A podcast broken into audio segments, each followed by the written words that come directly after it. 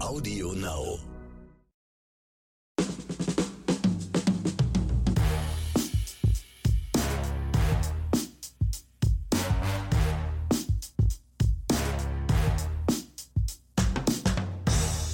Herzlich willkommen zu einer neuen Episode von Oscars und Himbeeren. Hier sind wieder Axel Max und Ronny Rüsch und wir grüßen alle, haben wir schon lange nicht mehr gesagt, alle Binge-Watcher, alle Serien-Junkies, alle Kinogänger und so weiter und innen natürlich, wollen wir auch nicht vergessen. Grüße. Nicht? Das ist der Axel, hier ist der Ronny, ich sage auch mal Hallo. Das ist der Ja, Axel, wir hier haben ist der jetzt- Ronny. Hallo. Ja, das ist ja.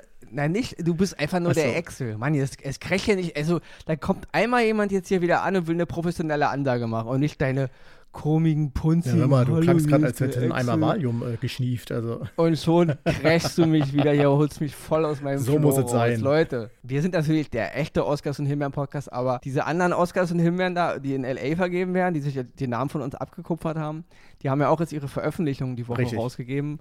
Und äh, ja, das ist natürlich eine Menge illustre Dinge. Ich muss ehrlich sagen, ähm, dass Don't Look Up für den besten Film nominiert ist, das finde ich schon ein bisschen heftig, weil ähm, Gott, ja, Gott sei Dank stand also- er bei einer Reihe irgendwo drin. Also ich glaube doch nicht mal, dass er es in die Endausscheidung schaffen wird, aber äh, schon. Äh, Naja, er, er- ist bei den Top 10 Filmen. Also er ist für den Oscar nominiert als bester ja, Film. naja, gut. Also, so gesehen. Ich, ich will damit nur sagen, ähm, äh, das, es ist wieder so, so, ein, so ein politisches Ding natürlich. Es geht um Klimawandel, es geht, es die. Metapher für die Welt geht unter.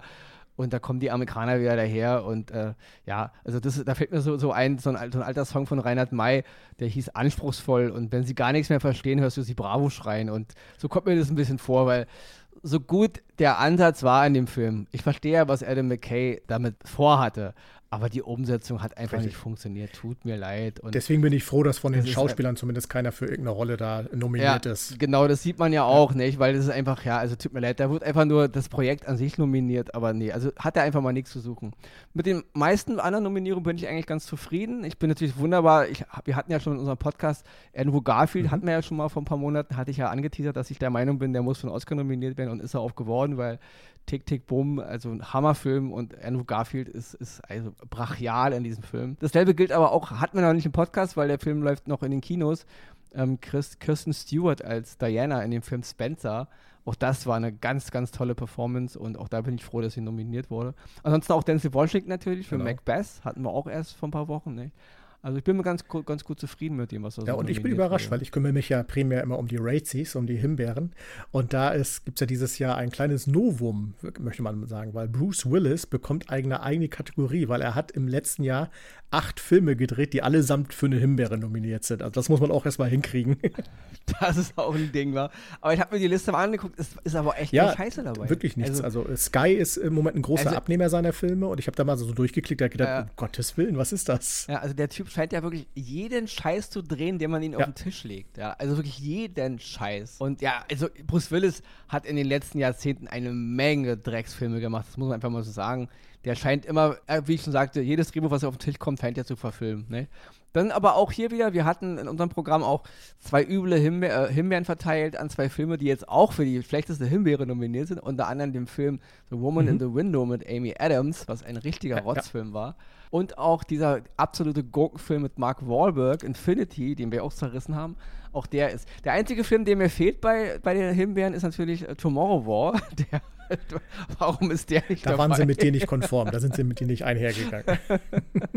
Ja, aber im Großen und Ganzen äh, ja, bin ich eigentlich ganz zufrieden mit dem, was da so nominiert wurde für diese ganze, ja, sowohl als, also sowohl in den guten als auch in dem negativen. Bereich. Wobei ich eine Sache kritisieren muss, fällt mir gerade ein. Ben Affleck ist nominiert für, äh, für eine Himbeere, wohlgemerkt, in dem Film The Last Duel und das finde ich überhaupt nicht okay, ja. Da muss ich wirklich dagegen gehen, weil. Im Ähm, Großen und Ganzen ein super Film, also kann ich auch nicht nachvollziehen. ja, und ich fand auch Ben Affleck in dem Film Ja. cool. Also deswegen, ähm, das ist, weiß ich nicht. Ja, wie gesagt, da gibt es wahrscheinlich auch manchmal auch Befindlichkeiten. Aber gut, da wollen wir uns jetzt nicht weiter drüber.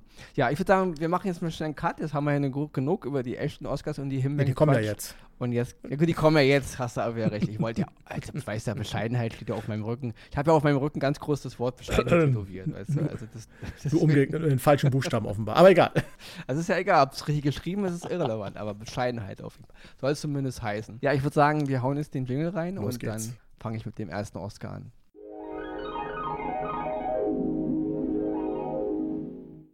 Den ersten Oscar, den ich diese Woche im Gepäck habe, der geht jetzt auf einen unserer Zuhörer zurück, und zwar auf Thomas. Der hatte uns ja mal vor einigen Wochen die Serie A Kane empfohlen, die auf Netflix läuft.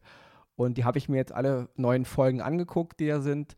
Und ich muss ehrlich sagen, ich hatte sie zwar auf meiner Liste, aber ich hatte sie eigentlich auch nicht mehr auf dem Schirm, ehrlich gesagt. Und dank Thomas, also dank der Zuhörerempfehlung, der uns darauf hingewiesen hat, habe ich mir die jetzt nochmal angeguckt.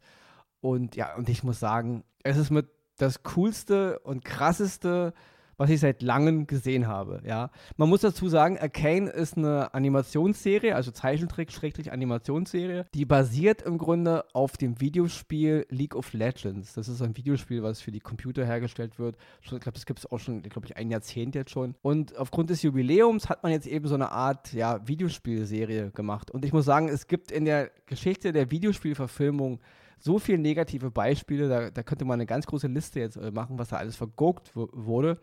Ich bin total gespannt auf Uncharted, weil der Uncharted ist demnächst in den Kinos. Den Trailer überzeugt mich überhaupt nicht. Also ich muss ja ehrlich sagen, ich bin da ein bisschen auch skeptisch. Aber hier muss ich mal sagen, für mich ist Arcane mit das Beste, was ich je gesehen habe, was auf einem Videospiel basiert. Ja. Diese League of Legends, ja, wer sich da ein bisschen auskennt, das ist also ein bisschen, ja, Fantasy-Style, so mit, ja, mit Schwertern und Zauberern und all so ein Gedöns. Ähm, die Serie ist angesiedelt zeitlich als so eine Art Vorgeschichte zu League of Legends. Und ich muss sagen, man muss überhaupt nicht mit dem Videospiel vertraut sein, um diese Serie zu gucken. Die Serie funktioniert vollkommen äh, autark und ich muss wirklich sagen, an dieser Serie könnte ich mal auch mal Realserien-Leute mal abschauen, wie man eine Charakterentwicklung macht. Weil ich muss ehrlich sagen, ich will jetzt gar nicht so viel auf den Inhalt angehen, man muss es nicht gucken, dazu ist es zu abgedreht. Ganz grob, es geht halt um zwei Schwestern, die in einer ja, Zukunfts-Vergangenheit-Welt leben. Also wer, wer Videospiele kennt, wie zum Beispiel Dishonored oder Thieves, bei uns hieß es, glaube ich, Dark Project, ähm, diese, diese ganze Steampunk-Welt. Also wer sich da ein bisschen so mit auskennt, es ist alles irgendwie alt, also es sieht alles so ein bisschen aus nach, nach äh, industrieller Revolution, so Dampfmaschinen-Style. Dennoch ist es auch alles ein bisschen Zukunft, ja, mit so mit, mit Zeppelin und mit Luftschiffen und mit Qualm und ja, trotzdem sind die Waffen antik, aber man kämpft auch mit Schwertern, dann gibt es aber auch Magie und, und die ganz grob geht es um zwei Schwestern, ja. Und diese zwei Schwestern ist halt so der ganze, sag ich mal, die ganze Geschichte angesiedelt. Und ich muss ehrlich sagen, also hier haut alles hin, ja. Geschichte, wie ich schon sagte, Charakterzeichnung, die ist brachial, also wie schnell man in dieser Welt drinne ist. Es ist eine wunderbar auch, ähm, also die Animationen sind, sind bahnbrechend, also das ist mit das Beste, was ich an, an Animationen seit langem gesehen habe, wenn nicht, was ich jemals überhaupt gesehen habe. Also ganz, ganz groß. Die Musik ist toll und die ganze Inszenierung muss sich hinter keinem großen Film und hinter keiner, keiner großen Serie verstecken. Also wer eh einen Spin dafür hat, für Animationsserien und die noch nicht gesehen hat, unbedingt gucken. Aber auch alle anderen Leute, wie gesagt, Animationsserien, Zeichentrick ist nichts für mich. Mit Videospielen kann ich auch nichts anfangen. League of Legends habe ich noch nie gehört. Spielt alles keine Rolle. Guckt es euch mal an. Und ja, lasst euch mal darauf ein. Es ist wirklich ganz, ganz, ganz, ganz toll. Ja? Also neun Folgen hat die erste Staffel. Ich denke mal, es wird, wird auf jeden Fall eine zweite Staffel geben. Und es ist wirklich aus meiner Sicht eine absolute Oscar-Empfehlung. Und nochmal vielen, vielen, vielen, vielen, vielen lieben Dank an Thomas, dass er uns darauf nochmal hingewiesen hat. Also mir hat es höllisch Spaß gemacht. Es hat mich sehr, sehr bewegt. Es hat mich voll reingesogen. Ich persönlich bin ein Videospielspieler, aber ich habe League of Legends nicht gespielt, deswegen ich kannte mich da jetzt nicht so aus. Dennoch hat es mich voll umgehauen. Und ja, die Geschichte, die Charaktere haben mich gepackt. Ich feiere das total, ja. Also deswegen, erster Oscar von Ronny diese Woche. Äh, Kane, jetzt zu sehen auf Netflix, neun Folgen, Leute, guckt es euch an. Absoluter Wahnsinn. Hm, komme ich zu meinem Oscar für diese Woche. Und da hat mich Ronny darauf hingewiesen, weil diese, diese Serie läuft bei Amazon Prime unter der Kategorie Stars Play. Und das ist ein Kanal, den man extra zubuchen musste. War mir irgendwie nicht bekannt, habe ich wahrscheinlich meinem jugendlichen Leichtsinn damals irgendwann einfach dazu gebucht und fertig. Aber die Serie ist wirklich gut und deswegen möchte ich euch die empfehlen. Vielleicht habt ihr Stars Play, vielleicht kennt ihr jemanden, der es hat und könnt euch das gemeinsam anschauen. Station 11. Eine postapokalyptische, dystopische Fiktions-Miniserie. So steht es tatsächlich in der Beschreibung. Und äh, wurde von Patrick Somerville kreiert und basiert auf einem Roman von 2014 von Emily St. John Mandel. Wer sie kennt, ihr wisst was, vermutlich, was ich meine. Und das ist wirklich mal eine postapokalyptische Serie, wie ich sie so noch nicht erlebt habe. Es beginnt in einem Theater.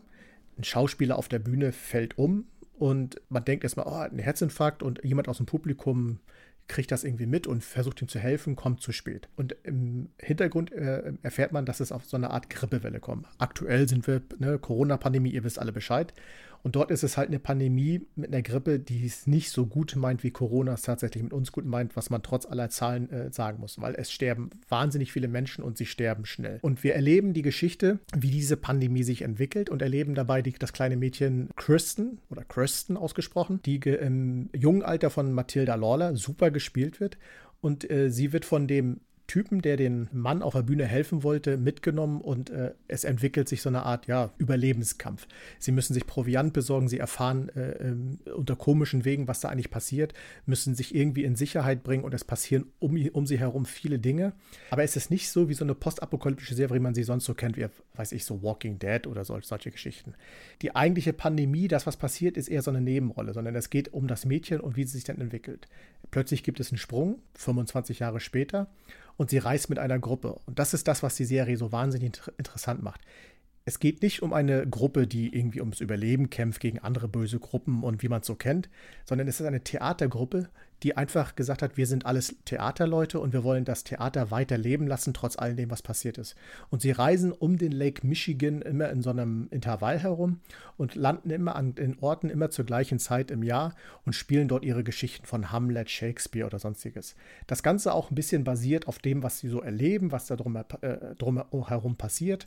Sie äh, ändern die Geschichte manchmal, was wiederum dazu führt, dass die Kristen, im äh, hohen Alter von Mackenzie Davis gespielt, sich immer wieder an das erinnert, was damals passiert ist. Und das Ganze, warum es Station 11 halt, hat mit einem Buch zu tun. Weil sie hat dann damals ein Buch bekommen, Station 11. Das ist die einzige Ausgabe, die es über dieses Buch gibt. Und sie erlebt das, das, was in dem Buch passiert, selber auf ihre Art in dieser Pandemie mit. Und das wird wunderbar erzählt. Viel mehr kann ich gar nicht dazu sagen, weil ich glaube, sonst würde man sagen, was redet er da von Vicious Zeug? Deswegen muss man die Serie gucken. Aber es ist, wie gesagt, eine Serie in diesem Genre postapokalyptisch, die mal was ganz anderes macht, weil der Fokus liegt auf was völlig anderem. Eine Theatergruppe in der postapokalyptischen Zeit, die einfach nur wieder das Leben spielen möchte und die Leute wieder begeistern möchte. Und das macht es zu einer fantastisch erzählten Serie, die ich wärmstens empfehlen kann. Station 11 und der Stars Place bei Amazon Prime. Wer die Möglichkeit hat, müsst ihr euch unbedingt anschauen. Das ist es ist spannend, einfach nur spannend und toll erzählt. So, so viel kann ich sagen. Also wenn ich jetzt Hörer wäre, würde ich sagen, äh, was spoilerst du mir da die halbe Serie, ja? Also ich fand, das war jetzt ein bisschen zu viel nee, Inhalt. Tatsächlich, wenn du die Serie guckst, wirst du sehen, ich habe gar nichts erzählt.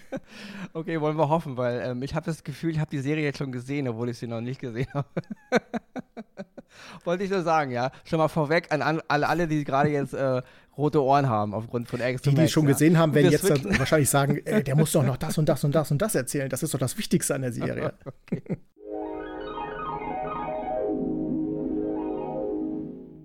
Switch mal zu meinem zweiten Oscar.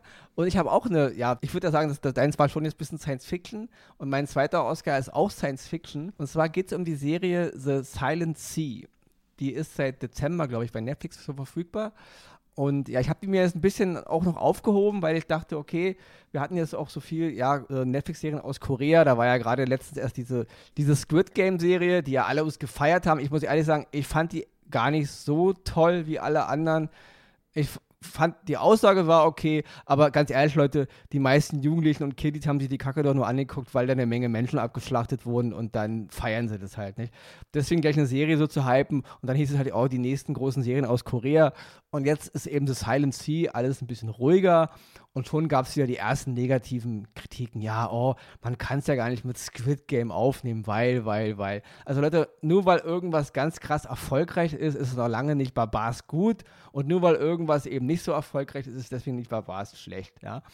Ich habe mir das Silent Sea angeguckt. Acht Episoden, es ist Science Fiction. Es handelt im Grunde in der Zukunft, in der die Welt ja, wir alle haben im Grunde kein Wasser mehr, aber die Geschichte wird im Grunde nur aus Sicht von Korea erzählt. Die Koreaner haben sich irgendwie auf den Mond festgesetzt, alle anderen haben den Mond irgendwie ignoriert, warum auch immer. Das fand ich alles, ob sich das wissenschaftlich alles so gut hinhaut, das müssen andere beurteilen. Ich fand es ein bisschen äh, seltsam, dass äh, die Amerikaner und, und, und die Russen und auch die Chinesen den Mond links liegen lassen. Das kann ich mir eigentlich nicht vorstellen, auch nicht in einer, in, ja. Auf jeden Fall hier haben die Koreaner irgendwie den Mond, äh, haben da eine riesen, riesen Basis gebaut und haben da was auf dem Mond entdeckt.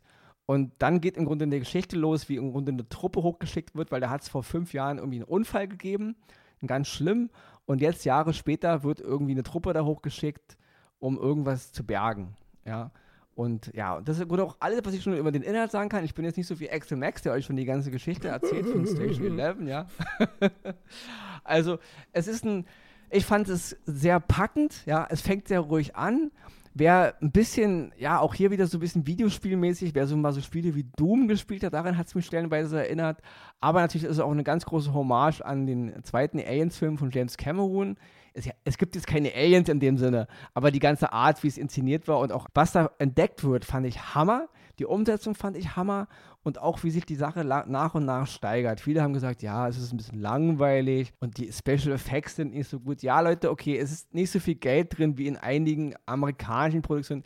Es hat, ja, es ist alles, alles richtig. Dennoch, was ich an der Serie gut fand, war, dass ich mal nicht wusste, worauf, also worauf es hinausläuft. Ja? Ich bin es langsam über. Die, die hundertste Star Wars Serie, also Science Fiction, ja, die hundertste Marvel Science äh, Comedy Serie und, und hier wieder Drama und hier wieder Crime und es ist immer letzten Endes das Gleiche. Wir sehen im Grunde immer nur dieselben Serien, ja. Es gibt wirklich selten eine Serie, wo ich einfach nicht weiß, die Folge davor, was erwartet mich in der nächsten Folge. Und das fand ich hier bei The Silent Team echt gut. Ich hatte keine Ahnung, was, was ist das Geheimnis? Worum geht's?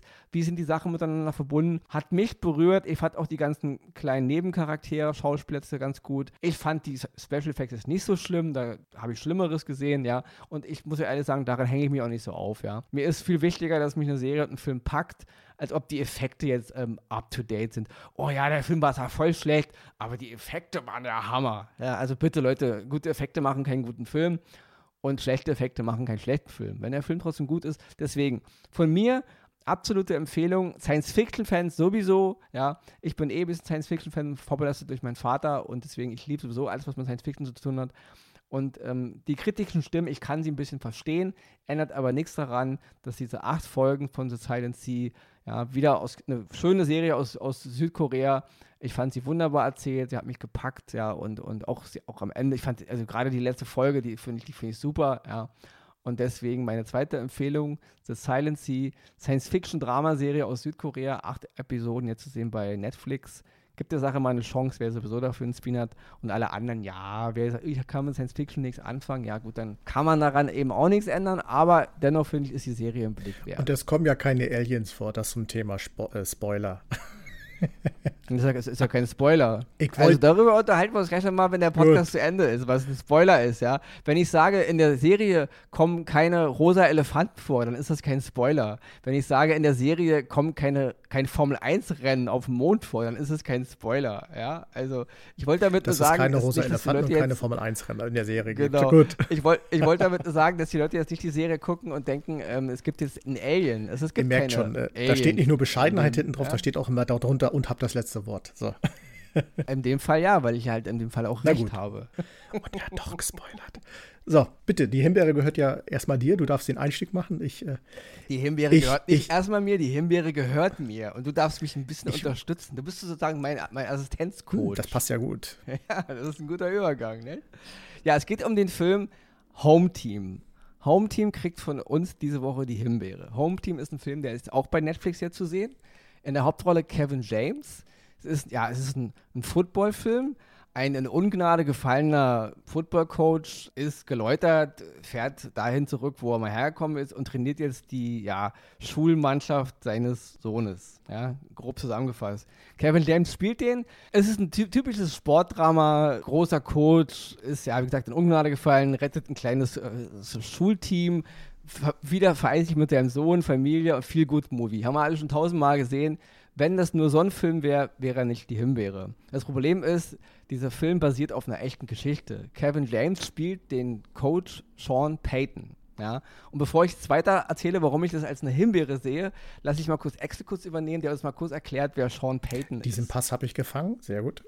Sean Payton ist Footballcoach der äh, New Orleans Saints gewesen und er hat 2010 den Super Bowl gewonnen gegen die Indianapolis Colts. Es war damals ein spannendes Spiel, ich habe es selbst gesehen.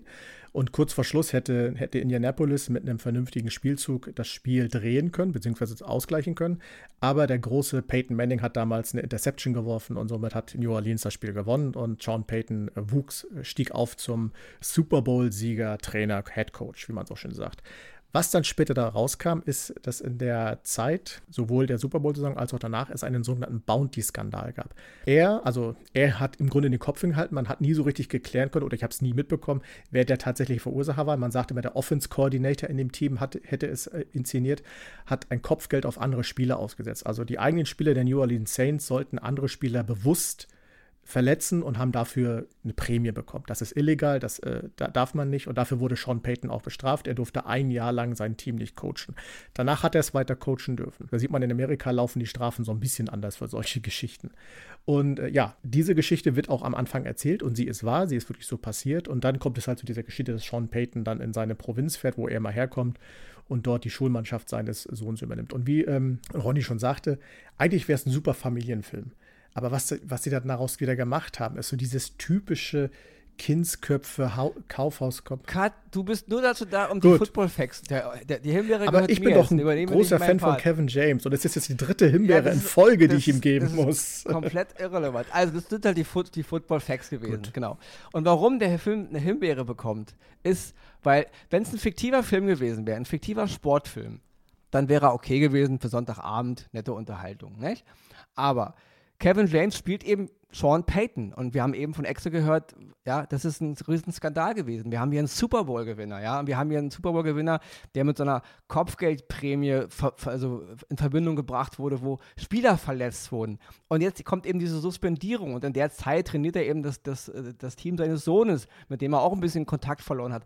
Was eigentlich Potenzial für einen großen Film, ja. Das hätte ein großes, ein großer Sportfilm werden können. Eine große, auch ruhig ein bisschen auch mit schwarzem Humor und ein bisschen Lacher ist alles okay, aber auch ein großes Drama. Kevin James spielt hier eine echte Person. Das wäre eigentlich, wenn man es richtig gemacht hätte, ein Film gewesen, der bei den Oscars hätte landen können, mit ganz großem Hintergrund, gerade die Amerikaner mit ihrem ganzen Football dahinter. Da wäre so viel drin gewesen in der Geschichte. Und was macht man? man? Adam Sandler hat das Ding produziert. Was machen die Produzenten und die Regisseure und die Drehbuchautoren? Sie nehmen diese große Geschichte mit so viel Potenzial und machen daraus, wie du schon sagst, Kindsköpfe-Niveau. Sie machen, es gibt Szenen, wo sich die, die Mannschaft kotzend über das Feld und alle kotzen sich da gegenseitig an. Es ist ja voll lustig. Mit riesigen Kotzstrahlen gewinnen wir noch nebenbei ein Spiel, ja. Das ist der Humor, geht irgendwann so in die Binsen und er wird so albern, dass er einfach nur wehtut beim Gucken. Nicht gemerkt, wohlgemerkt, wenn es in diesen Parametern ist, einer dieser Feel-Good-Blödel-Komödien, wie Adam Sandler sie in der Menge gemacht hat. Ich mag diese Filme ja auch, wenn ich mir sowas angucken will. Aber es ist eine echte Geschichte. Und wie wir gerade von Axel hörten, dieser ganze äh, Hintergrund, was ein Potenzial. Was hätte man, auch Kevin James, was hätte er da für ein Porträt machen können von Sean Payton? Wie ich schon sagte, lustige Elemente hätte man ja mit einbauen können. Das ist ja nicht störend, ja.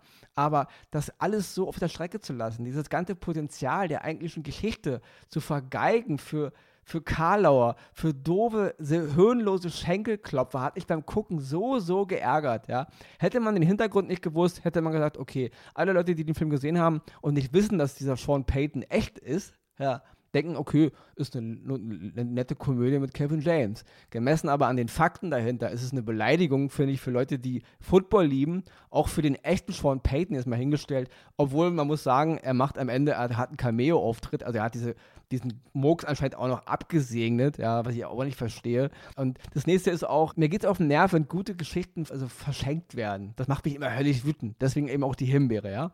Nicht per se in den Parametern des Films, dafür kriegt er keine Himbeere. Als Blödelkomödie macht er seinen Spaß, wer auf so einen Humor steht, das funktioniert. Aber im Kontext der echten Geschichte ist es für mich die absolute Himbeere. Ja.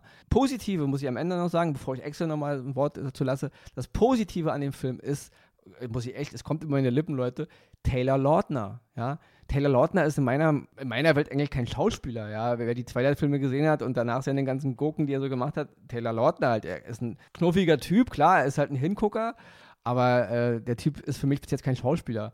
Aber Taylor Lautner hat mich in dem Film sehr, sehr positiv überrascht. Von der ersten Szene, er spielt im Grunde den, den Coach dieser, dieser, dieser Schulmannschaft, der dann im Grunde ein bisschen ausgebotet wird von dem Charakter von Kevin James, in dem Fall Sean Payton. Aber Taylor Lautner ist in jeder Szene super.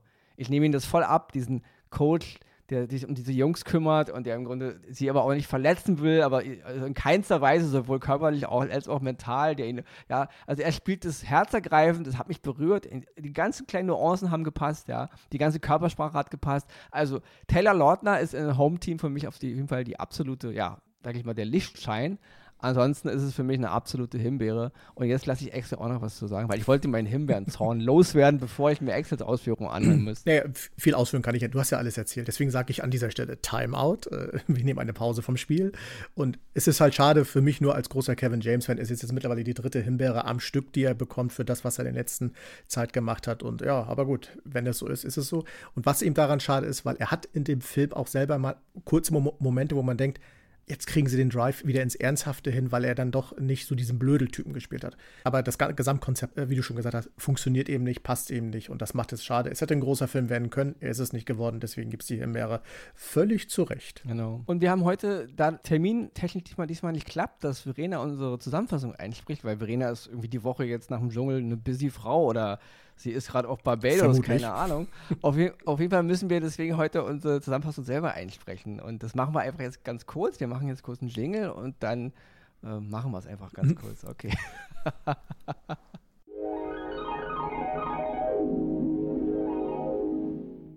Den ersten Oscar, den ich diese Woche hatte, ist die Serie A Kane bei Netflix. Neun Teile, Videospielverfilmung. Leute, guckt es euch an absoluter Hammer. Mein Oscar diese Woche ist Station 11 auf Star Place und der Kategorie bei Prime Video zu sehen mit Mackenzie Davis. Und mein Oscar Nummer zwei diese Woche ist die Serie Silent Sea, zu sehen bei Netflix. Science-Fiction-Dramaserie aus Südkorea.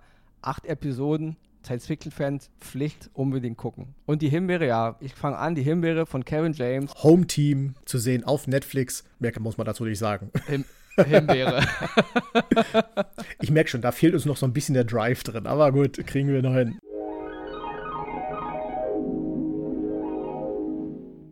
Und da kommen wir auch schon wieder zum Ende der heutigen Folge. War auch schon wieder ziemlich lang, war ja, das mit dem Timecode. Aber wir kriegen es irgendwie schon immer hingedeichselt. Hat mir wieder viel Spaß gemacht, auch wenn wir uns ein bisschen gefoppt haben. Aber ich glaube, das hat, haben die Leute so ein bisschen vermisst in den letzten Wochen. Wir waren doch teilweise zu friedlich. Ja, zu, zu zahm. zahm ne? Wenn wir zu zahm zueinander sind, macht es ja auch Aber es liegt an der Frühjahrsmüdigkeit. Deswegen, Leute, wir kommen wieder aus unseren Löchern und äh, wir schmeißen uns wieder die Bälle nur so an den Kopf, was auch immer da auch in Zukunft auf uns wartet. Mir hat Spaß gemacht. Ich kann nur sagen, bleibt uns treu, bleibt gesund. Und heute überlasse ich mal dem Ronny das letzte Wort. Tschüss diese letzte Worte-Geschichte immer. Also mein letztes Wort ist einfach nur, Leute, ich wünsche euch eine schöne Woche. Guckt euch Filme an, guckt euch Serien an, guckt euch auch die Oscar-Verleihung an, wenn ihr könnt. Nicht? Also ich bin immer ein großer Freund der Oscar-Verleihung. Ich gucke mir die wirklich bis zum Ende an. Und auch den Super Bowl natürlich. Und jetzt quatscht er auch noch ne? dazwischen. Siehst du, ist, wir, wir, sind hier bei Oscars und Himbeeren und jetzt kommt er hier mit dem Super Bowl. Ja, wenn ihr den Super Bowl natürlich gucken will, guckt euch auch den Super Bowl an. Und klemmt euch den Film äh, Home Team. Also gerade im, im, im Schatten des echten Super Bowls würde ich sagen. Es, wer, wer einen guten Footballfilm gucken will, guckt euch Any Given Sunday an von Oliver Stone mit Al Pacino und ja, das Oder Spiel ohne Regeln mit Adam Sandler. Der ist tatsächlich gut.